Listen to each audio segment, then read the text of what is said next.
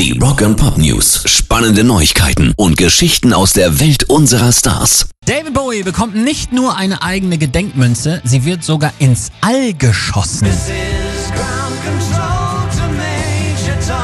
Zu sehen ist das Ganze in einem Facebook-Video der britischen Münzprägeanstalt, die darunter folgendes schreibt.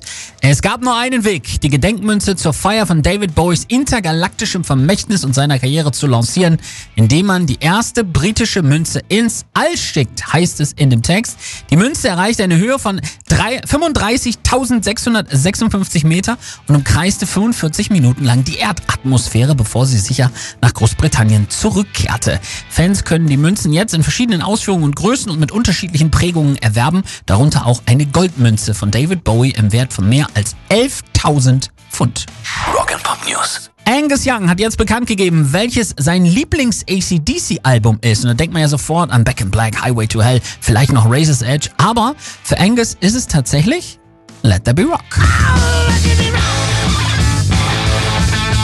1977 kam das raus und Malcolm sagte vorher, wir wollen einfach eine Scheibe machen, auf der nur pure Hardrock-Gitarre ist. Und ich fand, dass das großartig war, sagt Bruder Angus, denn alle anderen auf der Welt waren in ganz anderen Genres unterwegs damals. Es gab Punk, es gab New Wave, es gab all dieses andere Zeug, das rauskam und ich dachte, das hier ist pure Magie. Dieses Album definierte ACDC in meinen Augen. Von da an sagte ich, das ist eine großartige Band. Kann man nicht widersprechen. Pairs Rock'n'Pop News.